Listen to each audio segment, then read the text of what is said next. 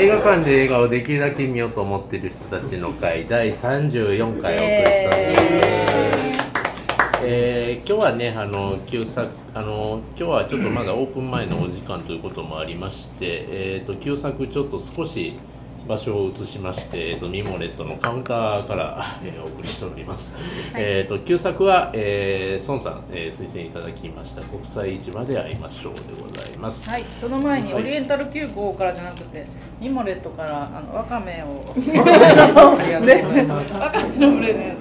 はい、はい、さっきなんかわかめっぽい話が出た。すごい劇場でも音がしない。音がしない。食べても大丈夫なんで、はい。パンにも合うかも。合うかどうかはわからんけど、はい。生わかめ。うん飲みたいものがあればまた言ってくだされば。出しますよ。おかわりし放はい題。今日マッコリはないよね。もマッコリ。持ってきてないの？持ってきてない。持ってきたらよかった。なん。や。持ってきてよ。チャミする。チャミする。ちょんちょろはい。まあこんなこんなでね、はい。おえーお送りしていきますけれどもでは推薦者の孫さんから、えー、と推薦コメントをまずいただきたいと思います。えーと今日は参加者が少ないのでちょっとねあの映画で分かりにくい部分でちょっと説明しますね。あの朝鮮あの時代の背景のあの朝鮮戦争が1950年にあってで最初のシーンであのハムンっていうとこなんですけど北朝鮮なんですねあれ。で船の北朝とこ。船のとこ、でうん。北朝鮮あのあの戦争はねアコーディオン戦争って言って、うん。領土の取り合いの戦争やったんそうかそうか。で最初38度線であの連合国側とソ連中国側と、うん。あの統治しとったんやけど、うん。1948年に北朝鮮が、えっと、新政権を作るんです独立政権を。キム・イルソン政権ですね、ほんでその2年後に戦争が始まるんですけど北の方から侵攻していって、で最初数ヶ月で2ヶ月か3ヶ月でほとんどプサンの周りまで攻め落としたんです、ほんだら今度連合国があってまあほとんどアメリカですけどねアメリカから今あの空港のあるインチョンインチョンから上陸作戦やってほんで一気にその領土が中国国境まで、うんあのー連合国が取ったんですよ、うんほんだら今度中共軍要するに中国軍ですよね、の義勇軍が入ってきてほんでもう一回押し戻して今の38度線あたりでやり取り、でちょうど始まるのは国境のとこまで行っとって中共軍が攻めてくるぞっていうことで、ずーっと下がってくるところなんです。うん。でその時に民衆がみんなその殺される思って南へ逃げていったんです、で今でもやっぱりその時に残ってるシリアン民って失教民あの実今日は今日は故郷のふるさと。今の。日ふるさとのあのシリアン民っていう言い方するんですけどね。ふるさとが北にあって南に住んでる人。で38度線のところでやり合って休戦協定で今あるんですけど、あのーやっぱりその離散家族っていうのはもう切実な韓国での問題で北北でもそうなんですけどね、あのーあの時のだから離散家族を探すっていうのは今みたいに通信ができる時代じゃなかったんで途中であの KBS の KBS に、日本の NHK ですよね、の会場のところであの探し最後の探し探すでしょ。であの探すけどあれ実際にあったの。あったんだと思うんだけど、うん。でも北にはそのテレビは流れて北だからないわけや南におる人らが同士で探してるあ南にいてもでいて分かんない人だがいっぱいほとんどそんなんあそうか、うん、あんなだけで探しとって。んだから死んだかどうかも分からへんし。じゃじゃあもしやその人が北に親戚とか家族がいたら分かんないよね。分からない、うんそれは分からない分からない。あだからあの時いいきなり休戦になったから実際にあのお昼にケソンってあの町近くに町あるんやけど北朝鮮のケソンの人が南の方にあのちょっと用事で行ってる間にパンと止まってしまってそのまま生き別れっていうのはたくさんいてる、うんそういう人らが。であのー朝鮮戦争で戦争孤児になったので大量にアメリカに全部アメリカなんです。アメリカで孤児であの養子でいっぱい行ってます。あそれが。あそれがだからーマックスンって一番妹、あれも実際にあるあった話であのーあと北があいや韓国がやっぱりアメリカの傀儡政権だったんででベトナム戦争にもたくさんいてベトナムでもだいぶベトナムの人を殺したということで、あのー今結構韓国はベトナムに謝罪してますそれで。うんでベトナムもそうやしほんで、ああの国内にやっぱりあの軍事政権だったんでね、うん。すごく貧しかったんであのヨーロッパの方とか今でも結構あるんですよヨーロッパの方とかあんなにあの出稼ぎに行ったという事実はありますずっと、うん、でだからそういう時代背景の中での作品なんでね、うん。ただもう泣かしてくれますよね、ない。ご覧になった方は、全員見てきてますね。とではまあいつもの二択なんですけど。よかったよという方あもうぜひ、うん、いやなんかねやっぱ今孫さんすごい解説していただいて余計深まったんですけどなんかこうちょうど朝鮮戦争ってまあ日本のいうところの二次大戦終戦って45年じゃないですか。そこから5年遅れですごい広がっている風景というのはすごい近いものを感じてその中でね生き抜いてどういうふうにあのおっちゃんが生きていったのかっていう話とかね。いうのがすごい刺さるというか。韓国でねちょっと話さっきの続きやねんけど、うん。韓国で三菱グループっていうのがあんまり評判良くない、うん。その僕ら日もっと上の世っていうのはアメリカは三菱で兵器作らせて全部韓うん。国、でそれで日本すごく景気良くなったうの、ん。であの特に小型のジープだから三菱ジープ結構あの今パジェロの全抜け、うん。で小小型のジープとかほんであとあの砲弾とかあのあんなのをだいぶ作ってでその時にね在日では仕事の中でもうすごく貧しかったんでね鉄売り。あのいわゆるガタロ。あのーでやっぱりね反省があるのは自分らの撃った鉄が鉄砲玉になって自分の祖国でやり合ったっていうので、うん。やっぱりその自責っていうのがあの僕らの一世代上の人があるみたいな、うん。うん。ちょっとあのあれ話やけど、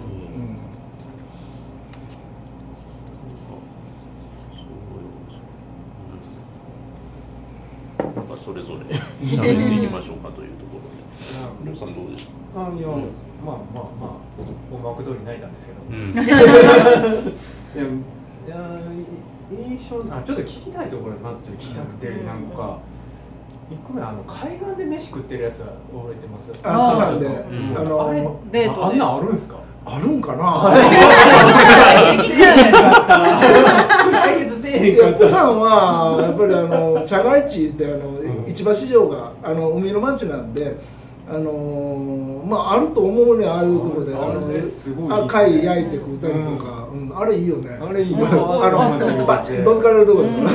えっと、あじゃあ質問ついでに。質問シリーズいいですか。あの言語版で見た方います今回。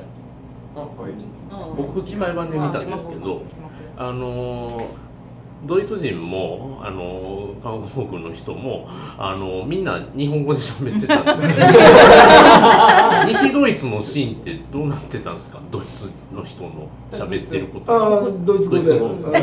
字幕は出てる。あそうなんや。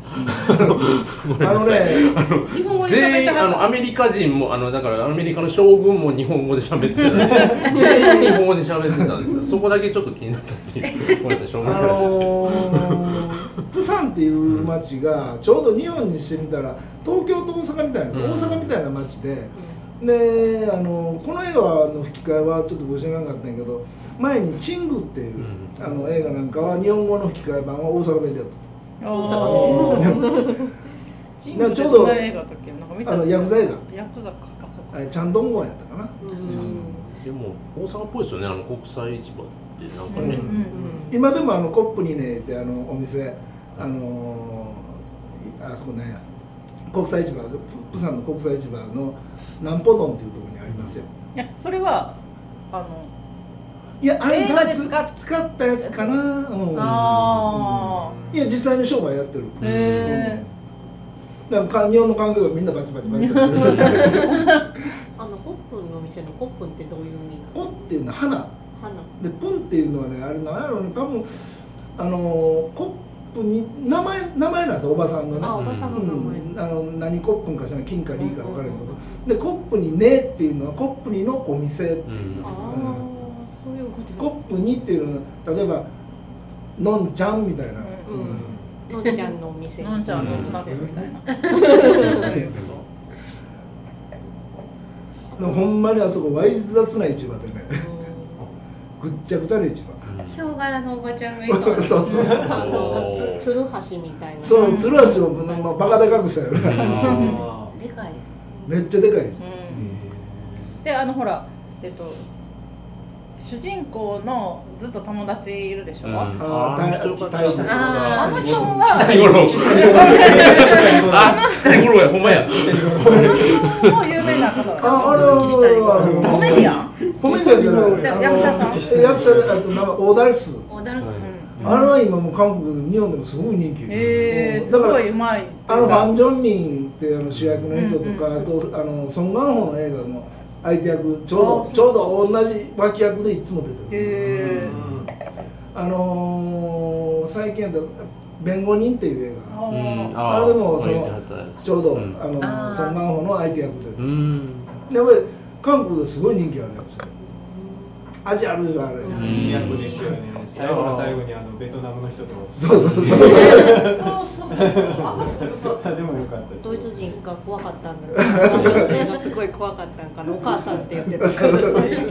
なんかねああいうちょっと2.5枚3枚目に近いけど2.5枚目みたいな感じでちょっと海外のちょっと洒落たもんに興味あってみたいなのはちょっとなんか田中邦衛とか日本やったら、うん。ああいうちょっとちょっとこうコメディわ若大将の青大将いや青大将みたいな感じで。なんかダンスパーティーとかでみんなでスーツで決めてる感じとかなんかかっこいいなって思いましあれほんでもね最後のあの最後で現代版現代の話であのメイクして出てくるでしょ、うん。あのメイクはちょっといただけんかったかなうん。あああのおじさん老け役役うん。そうだよね。あれがちょっとなんかもうなんやりす作り物っていうか。作り物丸出しみたいな。だから全然違う役者にしてもよかったんじゃないかなと。思う、うんうんうん。なんか。面白い映画なんかどうなんかぐらいのちょっと微妙なメイクですね、まあそうそうどのトーンで見たらええねんこっちはっていう。そうそこはちょっと違和感でね残っちゃうっていうか。ファン・ジョンミンも今すごい人気あるから、うん主役コクソン。のあのそうでしょあの祈祷師みたいな役、男前やうんな。でもあれではあんまり男前は分からへんかったけど、なんかあの人あれに見えて仕方ないんですけど名前が出てこなうんくてずーっと出てこなくてなんか えっと。なんだっけなんかすいっつもなんかあの漫画のやつをなんか現代あの実写版でして絶対主人公になる人。誰？いつも。なんかあのなんだっけ？そん名前が出てこないなんか見ててずっと思ってるんですけど。日本の人ですか？日本の人で。なんだっけ？あのパンツかぶってる人の。あ使うって なんとか仮面あそうそう。両鈴木亮平。あにすごいいつも似てるながっちり感は。がっちり感があるはいはいはいはい。うんなんかいつもあの人に似てるなと思って見てた、はいはいはい。うんいやすっきりした。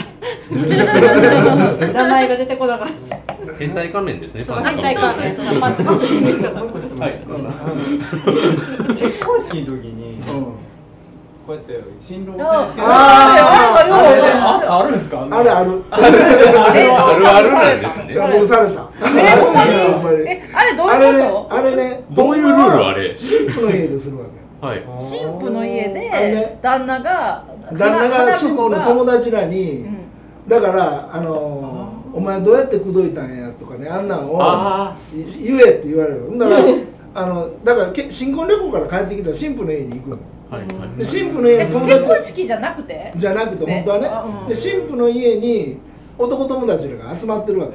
でまあ余興やねん。余興の一つやねんけどね、ほんであれ棒で叩いてったけど本当はあの干した明太。あのー干しだら棒だらお ほんで硬いやつでね。ほんであの足の裏を叩く。だ叩くんやけどあの新郎の新婦の友達らに「お前何回チューした?」とか、ね新婚旅行で何やったとか。うん。これ食ったとかだから例えば新婚旅行何食ったんだ。それって親とかもいんの？おるおる。やだほんでみんなこうもうし新郎いじめるわけであのよし裁判官みたいなのがあって「よしよし3発や」とか。4発やとかで叩かれてで最後に新婦があの「もうやめてください」言うて「おじゃんじゃん」と。か、はいはい。まあ一つの余興やねんけど僕もやらされた。えそうなの何言ったんですえ？かな何回やったん？とか。言なんわれてか いっぱい。な何発叩かれたん？ナンパスだけどもうみんなもうひけじゃあそれはお僕の時はうちの家でやってるの。親は俺だったんやけど、家で同じ職場結婚やったから女房と、で職場の友達らがみんな集まってもう好き放題させられて孫さん好きなだけ叩けるってあんまない。あと日頃恨みのある人。友達のふりしてるあれ孫足の裏めっちゃくちゃ痛いよ。タラでも痛い痛いでしょいや俺の時はあれ良さそうやな。俺の時は何どないしたかって言ったらタオルを誰か考えとったんやろなタオルを濡らしてあ。ぐるぐる巻きにしてえー。棒状にして凍らして。えそれでパーンって。凍ったタオルちょっとそれもなんかスパイ映画の出てきたもん。どっちかっていうと昔はねだからね「お前何持ってきたんや」ってシンプルにその結の、うんだ牛2匹やとか言ったら、ほんなら2匹やったら足らないと あと5匹持ってこいってこうあまあ遊びやわね。うんね。えあの女優さんも有名な。そういう意味でえっとあの名前何やったかなえっとねファン・ジョンミンとようあのペアで出てる、へなんとかの約束いう映画やったかな出とった、うんうん。北の科学者役で出とったり、えうん。なんかあの現代と過去が交差するシーンとかすごいうまいなって思って、うん。あの市場を若いあのジョミがかけてきて、そこにそこに年いったマジョミあれう。まいなって思ってうん。なんか、あそこにね出てくるね最初はもう靴磨きやっとって、うん。で船作るんや、はいはいはい。あ頭おかしいんちゃうか言うたんが今のヒュンダイヒュンダイのうん。であとあのアンドレキム。アンドレ・キム。アンドレキムって久々に聞いた。かンドレ・キム。似てるって思いながらで向こう日本であんまり向こうの朝鮮相撲、韓国相はいはいはい。撲の名手、ね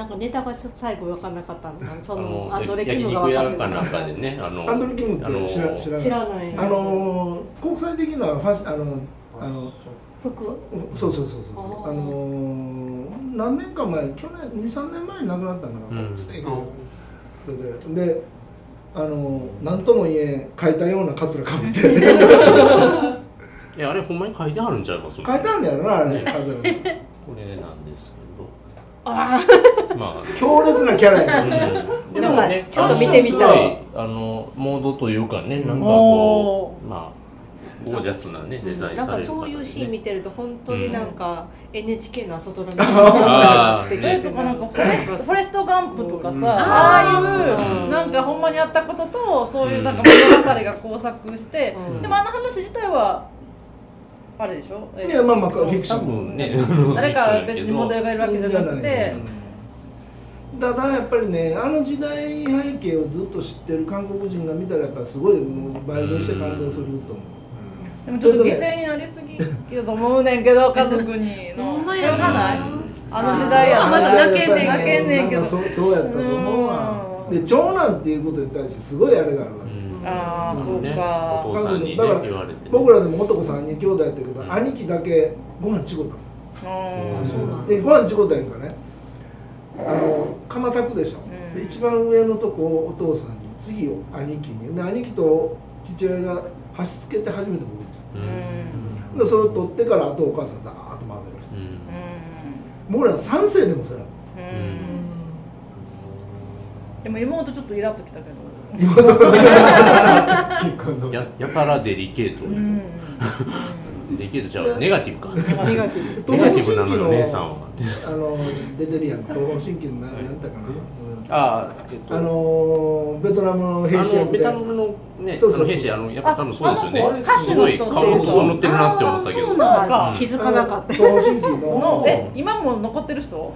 いやどうもあんまり K-POP 知らんから分からへんけど。なんかね。うん。今二人で二人しか残あそうか。なんか洒落た子が出てんなと思ってて。今垢抜けた子が。うん東方神起とんでも分かれたんがあのなんや？ビッグバンじゃないわ。あの、えシャイニー、いやシャイニシャイニーはこの前誰そうしたね。ー自殺しました。うん。えあの子は残ってるビッグビッグバンぐらいしかわからない。東方神起が二人の子ですね。で GMJ の3人東方神起抜けたんがいや違う違う。え？えーっと曲はしてんけどねえっとねとりあえずこの国際市場に出てるのはユンホ。うん。ユンホは今何してる人、今はねピン。とピン芸人みたいなんかお笑いお笑いみたいなソロと言いますジャンル的に歌はソロかってことはそうかな芸人今だからピンピン芸人14年か結構最近の映画撮ったもねこの映画の、うん2014年年最近ですねえっとね東方神起はえっとなんだろうユンホって名前は聞いたことあるけど、うんなんか誰だっけってあ東方神起側に残ってる。残ってるあ残ってユンホとちゃん。ちょうど人数的にスマップと同じ構成になってますね今、うん。今気づいた。ユンとホとチャンミンが、えー、と今東方神起というメンバーですとで JYJ は、えー、とあジェジュン、ユチョン、ジュンスの3人がまあこれ新しい地図ですよね多分だからもうみたいえなでも後付けやけどね。中居君とキムタクは SMAP なの？今。 SMAP らしい。えスマップなの？うん SMAP。かな？いやそ名乗れるかわかんないいけど。や SMAP は解散して SMAP はもう解散。あジャニーズに残ってんのが2人ってこと、なんか元のところにおる側が2人っていう構成は近しいものがあるんじゃないでしょうか、全然すごい全然違った話全然話。が国際市場に戻ってないけど。はい結構あのチョコレート。うん。最初の方のくだりの方でボッコボコに子供そう。殴られてて周り大人全然気にしてない。ってういう、ん。ひどくね？って思いながらね。めっちゃ道端で思いっきり蹴られてるチョコレートねなんかあのチョコレートギブミチョコレートでなんてなんか近所の男の子がなんで怒ったのかがよく分かってない。おもらわれへんもらえへんから。いやだからいじめられとったの、うんうん。いやなんかギブミチョコレートでなんかすごいあのこんな感じの。なんか誰かのモノマネしてんのかなって最初ああなんか。ゲームあそうかそうか。あったよね。それはちょっとした芸なのかなあれは。うんまあなんやろね。なんかなんでお前らだけもらっとんねん言うてそうそう。よこせややとだから子供らの中でのその、うんね。いわゆる、ガキ大将組やろうしどうせあっちは。なんか深く考えすぎた。うん。うん。だからあの戦争孤児っていうのはもうすごく多かったみたいだし、うん。やっぱりあのすあの妹と会うシーンはあかんね。ううんんなんで置いてったのってでもあれ見てるとやっぱり子供の頃には中国の残留孤児がいああれを思い出しましたね、うん。あの時の記憶を、そういうのでやっぱり時々そうやって点書いてきて、なん。やっぱか骨のシーンとかすごい来るものがあったり、うん。なんかうちのおばあちゃんがあの台湾からあの世界大戦が終わった後にもう何もかも物を置いてバーってあの九州まで逃げてった人なんですけど、なんかあの話聞いててすごい思い出したんで、うん。こんな風に逃げてったんかなとか思った、朝鮮戦争の時日本に逃げてきてる人もたくさんいてうん。密航で、へえだからもうえまあ日本に親戚がおったりとかするともう日本に逃げてきてあもともと日本に住んでた方いやじゃなくてその戦前に在日でこっち来てる、まあ、僕らのじいちゃんとかでも向こうの人が向こうで戦争がひどくなってで日本に逃げてきたっていうのがたくさん。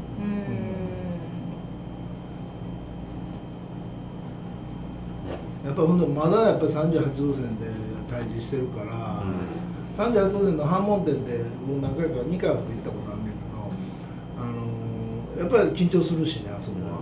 でこっちは北朝鮮側で向こう側は一応アメリカ軍と韓国軍やねんけどほとんどがあのそれやねんけど一応向こう連合国ってなってあるから、連合国側で他の国の兵士も結構いてるわけ。で反問店のあの部屋部屋の会談するところの場所っていうのは国旗が2つなってんねんけどここは北朝鮮の国旗でこっちが国連国連の国旗。国連なんだ。国連なんうんで一応国連と対峙してるっていう形やから。で真ん中にあのマイクのコードがあって、そこは38度線。あだから文章を渡す時もね僕聞いたんやけどマイクの線の上に必ず置いてでマイクのそれ直接は絶対渡さない。あうん。でこっちからこう取る。えー、あの JSA うん。それを思い出す。あの時でも韓国兵士が「おい」あの韓国北朝鮮の兵士がその真帆かな兵士が「おいお前の影がこっちに乗り込んできてる上で向こう行け」なんかあのえあの映画もなんか最後え一般人巻き込んでるよって思ったのは覚えてる。あれが初めて見た韓国映画。あえその JSA そう、うん、あれ見たの。J- JSA ってジャーニートセキュリティ JSA エリアやから。うんそうそうそうそう、うん、あれは USJ と。全然ちゃう全然。USJ と並びも違う。S あとはその銀行。そう銀行と間違えてもう銀券ないです。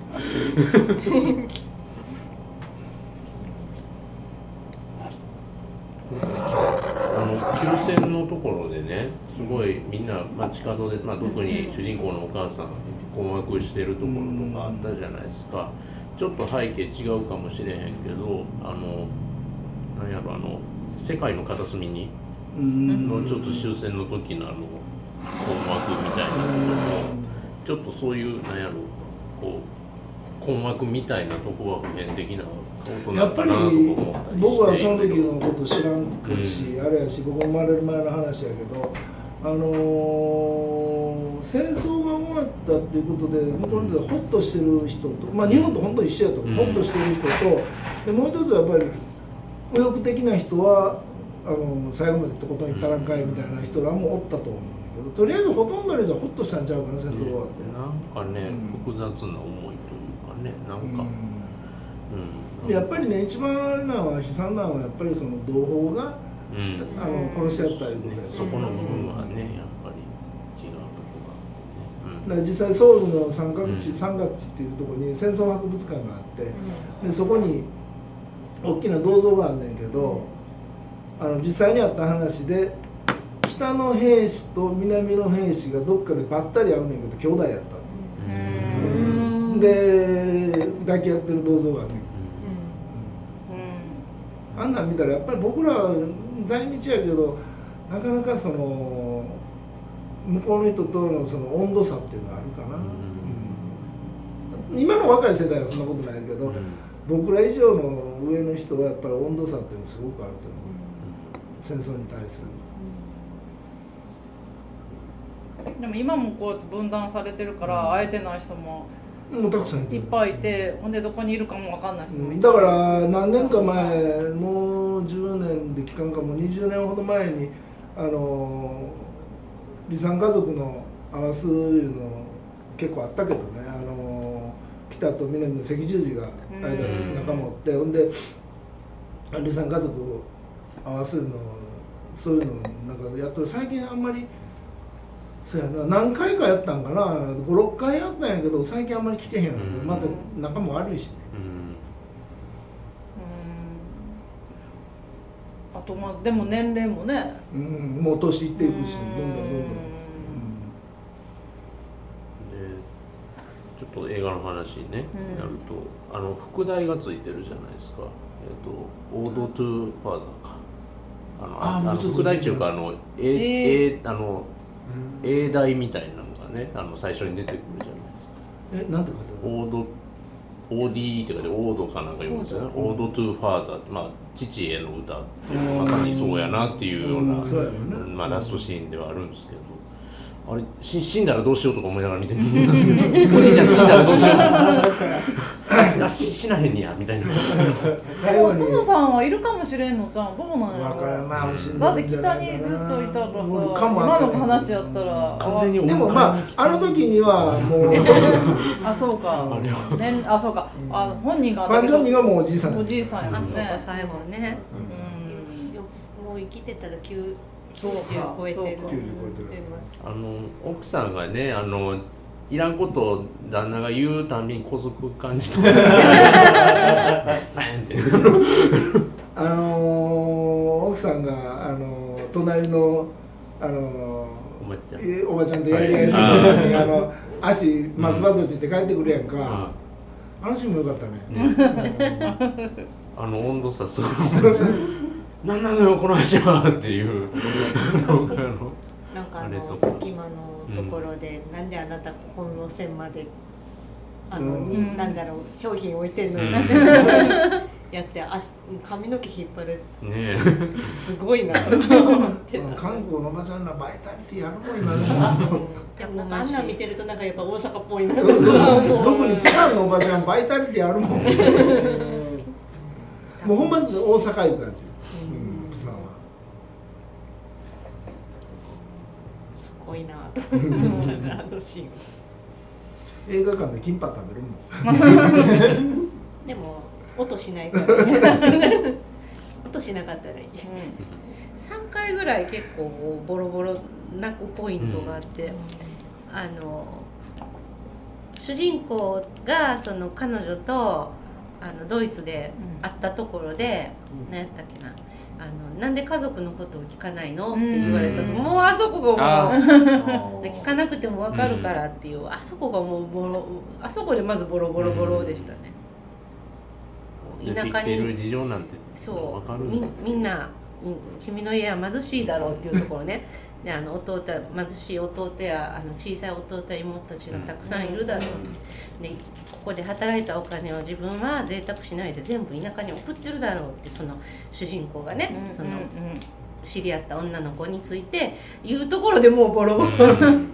けなげなのよね。またそのあの時の奥さんになうん。奥さんになる彼女がね奥さんになったらたくましくて強くなんねんけど もう家族のほんまその奥さんもさ主人公もさあの家族のためにばっかりやもんね、うん。自分のこととか全然ないよね、その手あの妹はな、うん。そうやね。何見てきたんやと言東うた大に行った弟ってどうなったんかがあんまり 出てこなかったなんかな。みたいな。何何の仕事してはるのかな、ねまあ多分いい仕事になったのかな。と、そのだ大家族の感じとかすごい韓国っぽいね。うん。あのねみんなあの家っていうのが昔の韓国の家っていうのが必ずこうマナンって言ってその庭みたいなとこがあって、そこで何でもする。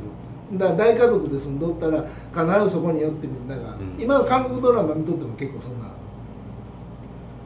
まあ、昔のあれやけどね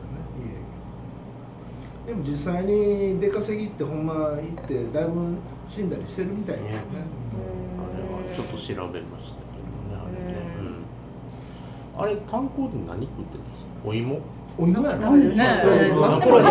ドイツやからさすがドイツとか思いながえでもなんら。かパンが硬いとか硬いたいなどっち黒いパン。なんか芋っぽいんですけどねうん。かじった芋とパンちゃん。両方。炭水化物が辛いな。もう割とカロ硬そう。リーは消費するけどさドイツのパン硬いよね、なんかあのもうパンって言っても日本みたいにふわふわでだんだん硬くなっていくんじゃなくて最初から硬くってそうなんかこうタオルとか紙とかに包んで1週間も2週間も置いてあとってても日持ちします。そうっていう岩みたいなやつを割ってスープでなんとか柔らかくして食べる感じうん。なんか噛み締めると美味しいかもしれない、そんな感じ。でもあんな真っ暗な真っ黒黒な手と顔でさ炭も一緒に食べてるよね絶対に、すげえなあ西ドイツなんやとか思って出稼ぎ先。なんかそういうのがねあの日本も戦後とか戦中貧しい時あったけどそうまああのブラジル移民いっぱい出たけどね。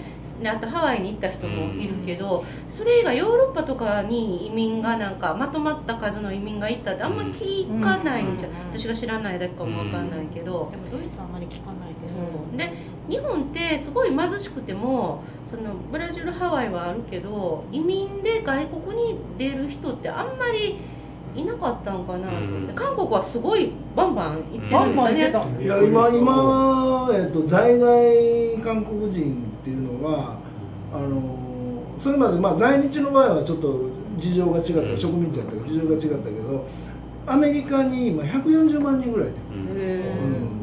なんかこの前も統計読んだけど日本の10倍ぐらい行ってる感じ、人口比にしたら韓国って面白いね。あの移民がすごい移民いうことでよそ、うん、移民やわね。移民すごく多いみたいな。で特にその中でもアメリカ。でアメリカのグリーンカードなり何なりをもらうために今でも韓国大使館あアメリカ大使館の前行ったらずらーっと並んでるよ。へでも結構反米色強いねんけどね。うん。あの市民や国民は。え反米感情強いねんけど親米やね アメリカですアメリカにもよく行ってるけどその映画の中ではドイツに行ってたやん、うん。でなんかそのもうあの人たちが特殊なんじゃなくて行ってる韓国人もまあちょっといたと思うんですよ他にも。いいでんじゃなくて出稼ぎやからあああれは出稼ぎ。でもでもそのまま行った人もいるうんそうや西ドイツと韓国の、まあ、政府同士のなんかこう復興政策的な部分でそれぞれ利害が一致してやってるみたいなとこはちょっと調べた話やとちょっと出てたりはするんですけど、まあ、フーバーダムじゃないですけど、あの昔のねアメリカのフーバーダムじゃないけど。あとね何十年か前やとうんあの私ソウルに1年ぐらいいたんですけどその時知り合った人とかは、えーっと自分はその人はなんかヒュンデイに勤めてる、うん。まああのすごいエリートじゃないけど普通勤めてられる正社員でいる人やから成功してる方の人やねんけど若い時は、えーっとリビアに出稼ぎで3年ぐらいリビアに住んだとか、あのそういうこう中東に、行った人もすごいいっぱいいたみたいうん。でそれはもう本当に労働者としてエンジニアとかじゃなくってその映画の中の人みたいがドイツに行ってあの炭鉱をやってたみたい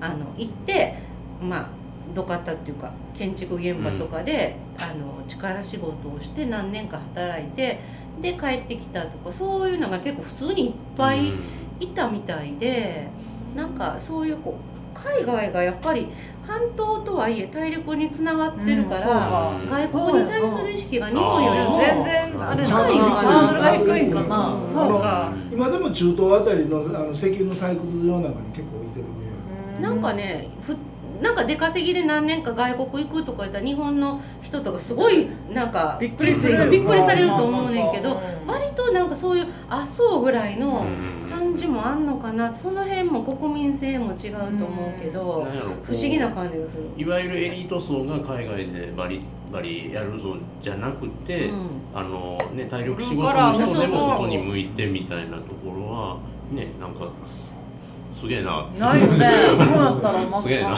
国が選択肢にまずないもんね。ね、国がものすごく貧しかったら、うん。まあ、やっぱあのアジアの人とか日本に出稼ぎに来る人もいっぱいいるけど、でも日本もすごく貧しい時にじゃあみんな出稼ぎに外国行ったかって言ったら、うん。あんまりそんなに行ってなかったよ、日本人は出稼ぎにも移民もあんまりしないまああの戦後もどういうのあの経済がもう右肩上がりやったし、うん。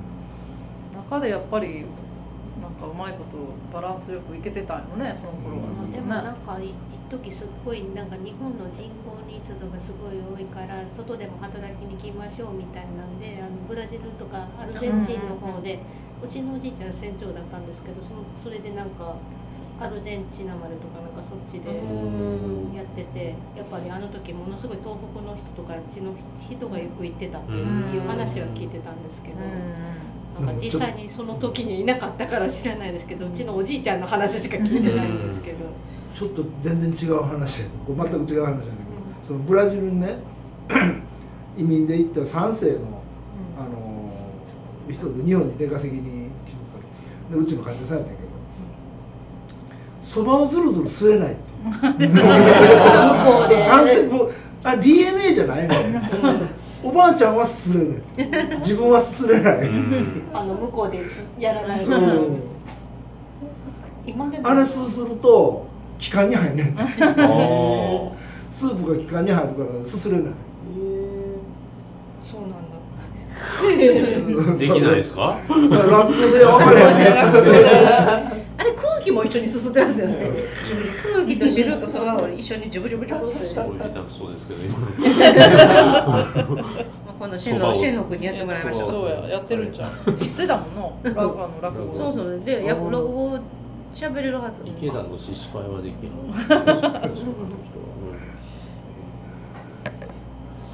まあ国際中。今もあるんですあります行ったらあんな感じで。あもうほんまなんかにすごい立ち退きしてないですね。あのそこのあるある。結局。うん。うん。なんか立ち退きなんかねしないのみたいな話確かね俺この前行った時写真撮ったぞ。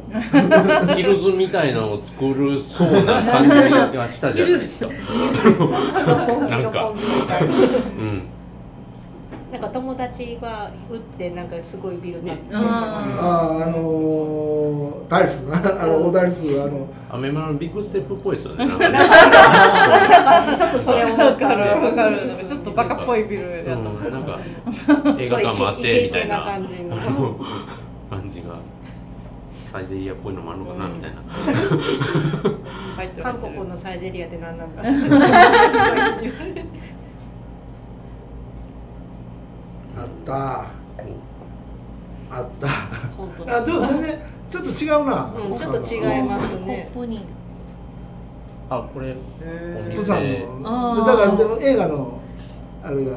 ほんまやお店の業種も途中で変わってましたよえ今ね何屋さん？なんか雑貨屋？あ生地屋さんみたいな感じやったの。うん。にまあうんそうやな。おばおばさんがやってた時は生地屋っぽかったよねめっちゃ酒屋っぽくなってるぞなんか途中からおばさんはええねんけどおじさん最悪やったせやおじさんだけお嫌がっじさんとずっと酒飲んでる。おじさん結婚式も行ってました。おったおったおった。だって どの子の言われてだからまたおばさんにえらい怒られてる。ああれやっぱそう若干右霊にしてるから誰か分からなくなってやっぱいたんだこう。へーちょろっとしか出てないね。まあまあちょろっとしか出てんけどあの売る言った時に。あここであれいたんやって思って、大学の合格通知がヒュー。うんなあかわいそう。いつも犠牲になって。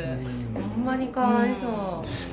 報われたんかと思うとうんどうやねんやろ。いやほんでもう孫がバーって来てもおじいちゃん無視して そう自分だけ部屋にこもるしさ、でもあんな年寄りっているよね。いるいるいる。あれってすぐ怒って。あれって家族だけ大人だけ旅行に行ったまあそうそう。ちっちゃい子でまあ孫ははさすがにねっていうことで。うん。あついていかないんだとか思って見てた、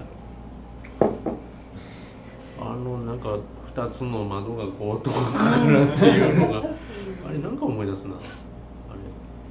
何でしたっけ？あのリップさんが教えてくれた団地の話。団地の絵がああれはあのえっ、とリックさんじゃなくてハチさん。ハチさん。あそうだ。あああのあのあごめんなさい。間違えました。ごめんなさい。申し訳ない。ハチさんが推薦してくれた。若尾若尾やしとやかな。しとやかなしとやかな。全然違う。ちょっと思い出したんですよ。今 あのなんかそこから外から見るこ団地の窓のう団地の2つの部屋が同時に見えるみたいな感じとかは。あごめんなさいハチさんでしたね。推薦してくれたね。うん。ありましたね。まあしとやかなけども、うん。そういう映画があったんそうそうだね。旧作でね。めっちゃ面白い。変な映画でしたうん急に思い出しましたよ。あれ旧作映画の課題じゃなかったら絶対見に行ってもいやいやほんま見てよかったでも。でもめちゃくちゃ面白い。ほんま見てよかった。でもあんな風にそのまあ時代もあれやけどなんかもうあんな風に家族の犠牲になる人ってもうあんまりいないよね、うん。でもあのやっぱり友達がな一緒になってこう泣いてくれるやんか、うん。うん。いいっすねああいう友達。ああもうあの友情はいいよね。いつまでも。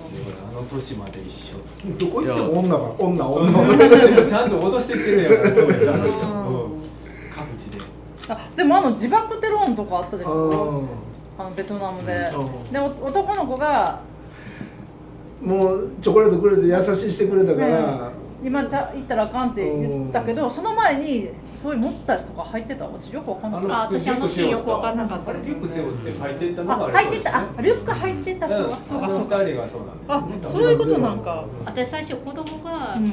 自爆テロだったんかなってそう私も最初そうかなとか一瞬思ってんけど。あそういうこと子供は偵察やったのか多分ね。あないわゆるベトコン。あうんうん。あっただけは逃げていうことでね、うん。う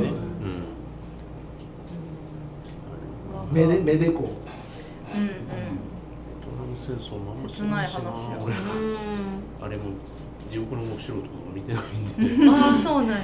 なんかあの爆発シーンしか覚えてない、うん。地獄の目視録まあ、子供の時にあのさあシーンちゃうけどあの KBS のテレビ局のとこで人がいっぱいになってるのをニュースで見た記憶はある、へー。なんかベトナムの最初のシーンがちょっと黄色がかった感じのフィルターがかった感じの絵面になるじゃないですか。あれってやっぱりその辺の意識してんのかなと思いながらヘリコプター飛んできたりとか。っていうのはやっぱ一番ベターな とこでベトナムですよっていう感じなのかなと思ったりもしましたね。映画としてかなり盛りだくさんですよね、うん。うんまあ、話の運びはまあベタっちゃベタやから、なんかこうあベタに泣かせる映画やろうと思って覚悟して見てるけどわかベタに泣かせるそのね朝ドラみたいっていう 泣かせどころ作って、うん。こうここでこう泣かせるんやって分かってるけど泣くから、やっぱうまくできてると思う。俺映画館でタオル口突っ込ん 声を。だ泣き泣きそうに声でそうね。ゴーゴー泣きそうになって。えそこ一番泣いたとポイントはどこなんですか？最後妹妹。あ妹のとこ？やっぱりね。あー。あそうそう。奥さんのその最初のとことはその妹のそのとこそのと。間とあの爆発して炭鉱で爆発してあの出てきてであの看護師の彼女が、うん。あの手握ってるあそこと、最後のお父さんが出てくるの？あっこもあかんな あのあれあれあの画像の撮り方やねんけどその映像にその鏡とかああいうのにこう映り込ますやんか、あの若い時の顔とかあんなの。ああいう撮り方ってなんか好きやわ。だ普通の写真でもなんか鏡とか窓に映り込んでるのっていうのがすごく好き、普通にやっぱ脚本もねあのそのお父さんのさあの予告編にもあるけど「お父さんアボジー」って「僕頑張ったでしょ」っていう、うんもうああの頑張ったでしょあのセリフでもうまたボロボロいやそれまで頑張ったよって言われてそういや頑張ったわあんたは超頑頑張っ張ったたよっていや守ったでしょとか言ってアブジそうやな泣けるわ 네 그럼 힘들었거든요 힘들었거든요 しんでもどかった本当辛かったんですよ、うん あれ妹さんねアメリカの妹さんと、まあ、白人男性と一緒に来たんです、うん彼は要はパートナーパートナー。彼がね多分、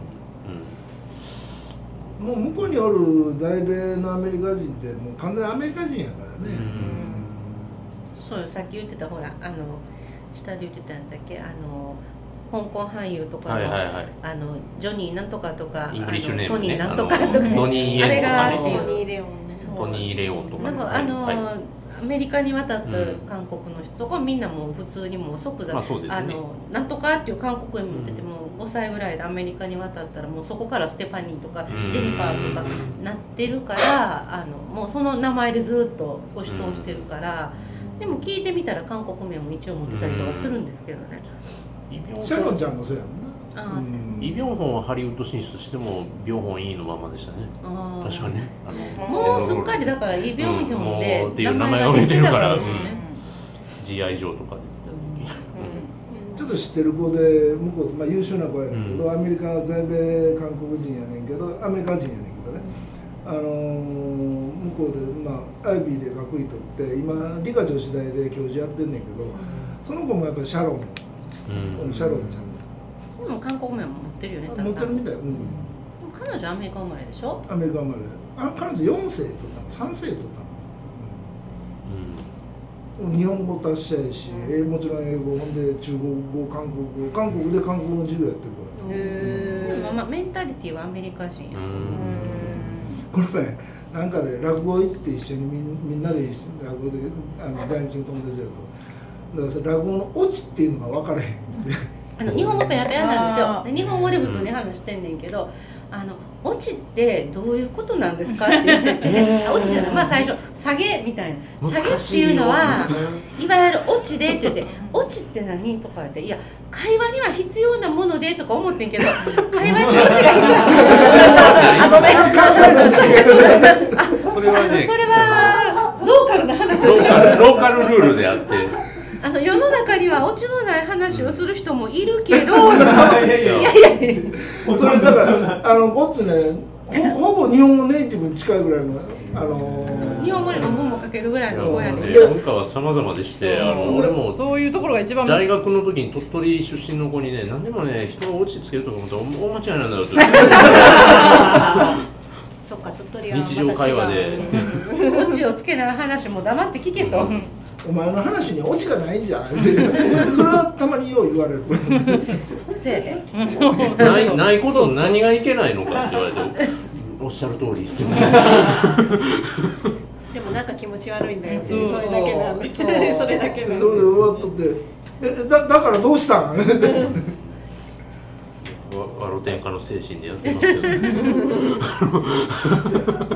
まあそういう韓国の人はそう外国に行く人も多いので、うん。もうあのやっぱりそこが半島ってこと日本のみたいな島国との違いないのだからあそこでドイツに行くってなんかすごいとんでもない展開と思うねんけど、うん。多分韓国の人が見たら別によくあったことぐらいのうん感じなんちゃうかなと思う。ああ僕の親戚のおじさんも行ってたなとかそうおじいちゃんも行ってたなみたいな感じなんですかね。だからもう言ったら、うん。あの日本の地方の人が、あの特にこう技能がないけど、東京にちょっと何年か東京にそれこそ話があったから出オリンピックの あのスタジアム作りに行ってたなと冬場とかいう感じに近い、だからあの奥さんもかん、まあ、多分ねドイツで看護師の勉強させてあるから仕事して、うん。まあ、そのお金を送って、うん。で看護師の資格も上げるけど、あのーやってる仕事はしあの死後の正式とか、あんなんばっかりやらされてって、うんだからその普通の向こうでやる向こうの普通の看護師さんが嫌がるような仕事を全部押し付けられとったの。うんそれから勉強させてあるからっていうんでお金の給料もやるからっていうあれだよね。でもあのダンスパーティー企画したあの友達ほんまあのこの頭が切れる人ですよあの人はあのなるほどなっていう、あのあの踊りがな、なんとも言うわけな。うん俳優です。みんなが色気づいてきもっと聞かせろもっと聞かせろとだけ言ってる中ですよ。ちゃうがなと。誘え誘えと。あれはすごいだからなんかこう夫婦映画としてもうん見れる、うん。なんかちょっと涙が出るようないい夫婦や家族映画としても歴史映画としても。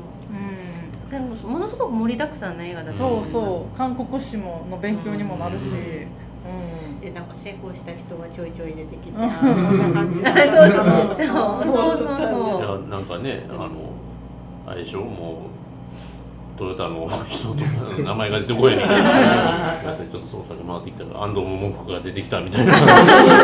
もうすぐありますけどね確かに、まあ、貧しくてそうやって家族のためにがむしゃらに頑張ってきた人って日本にもきっといたねやろうな、昔はね、ああいう人やああいう人生を送った人は日本にもまあ場所は違ってもいたやろうなとそうそういう戦争とかあるとそういうことがあるから嫌やねうんうんそうですね、平和が続くといいですね、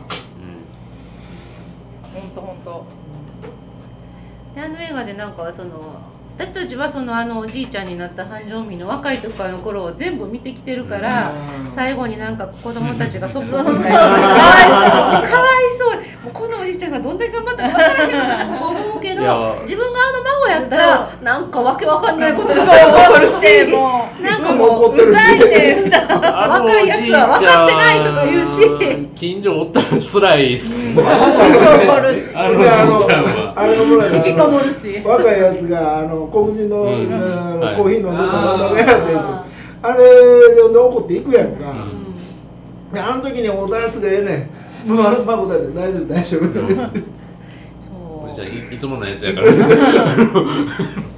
始まった始まったみたいだからなんかこうあれはねやっぱりずっと見てるからおじいちゃんの視点で見てるけど自分が孫や孫とかやったらあなんかもうほんまうるさいおじいちゃんやなと 思ってるやろうなとそうやってなんか昔もなんか日本とかでもすすぐ戦争の話するじいさんとかいいたよそういう感30をもっとなんかそんなん言わんとねちょっとほんま贅沢とかちょっと無駄遣いとかしたらすごいそ怒る。う。なんかもう昔はなこんなもんな みたいな。じいちゃんそれ5回目なんか私鉛筆これぐらいの捨てようとしたらまだ使えるんなんかこれでな鉛筆軸のなちょっとな伸びるやつでやったらもっと使えるんじゃない分かったかって言われてはあって言ってた昔のとこ後ろ刺すやつあったけどな鉛筆なくてどんなに苦労して鉛筆したかみたいな話をされてなんか子供にしたらもっちゃんも何回目その話 おじいちゃんいないとこで捨てて新しいの使うねんけど。宮崎駿はあの鉛筆と鉛筆ボンドで火つけて、ね、やってらっしゃいましたね。うんあのまあ、アニメーターで結構やってる人多いらしいですけどね、あそうか最後まで使えるよ、ねそうか。後ろ消しゴムついてるやつできひんわけあそうですね。そうなりますね。消しゴムついてるような鉛筆そんな高級品みたいな。昔ユニが出た時びっくりした1本100円やんって。鉛筆。ああんまイメージがつか今ない話が出てきました。ジェネレーションギャップがここででもステッドラ一本単位で買ったっけっていう。あ感じーどっちかっつうステッドラーの方が安いうん。ステッドラーのが安くてユニのが高い。うん。あそうなんうやんなんか昔デッサンした時になんかユニ高いな。ユニが出た時になんでこんな鉛筆こんな高いん。やもう約10倍したもん。普通のあの三菱の鉛筆へやっぱ書きやすいです。ああそう。10あんまり勉強してるから書いてないいやいや。なんかユニの方が柔らかくて書きやすい。ステッドラー硬いから、ああステッドラーはちょっと硬いよね。うん硬めよね。まあ製図とかにもね、うん、やっぱ高いだけあるなとか思って孫さんもあんまり気難しく昔の話ばっかりしてたら孫に逃げられあて。守られそてんなとこ振られるから隣の部屋に一人でこも隣の部屋にる一人でこもって。おじいちゃんの昔の話。まだ奥さんが元気でいてくれる間はいいけど 奥さん長生きしてもらうように。ななんてちょっとね変わったスタイルで、カウンターバーでやってますとこうお話の雰囲気もちょっと変わってくるこれはこれで楽しいなというところで、えー本日ですね、えー旧作は、えー、と国際市場で会いましょうということで、えー iTunes とかでねあの Amazon でも借りれますし、えーネットネットフリックスにもねあの見放題で見れますし、あのね、年末年始お時間ある時見てみるとよろしいんじゃないかと、本当おすすめでございます。泣きますよ、泣きたい時に見たらうんはい、ぜひご覧くださいということでございました。ありがとうございます。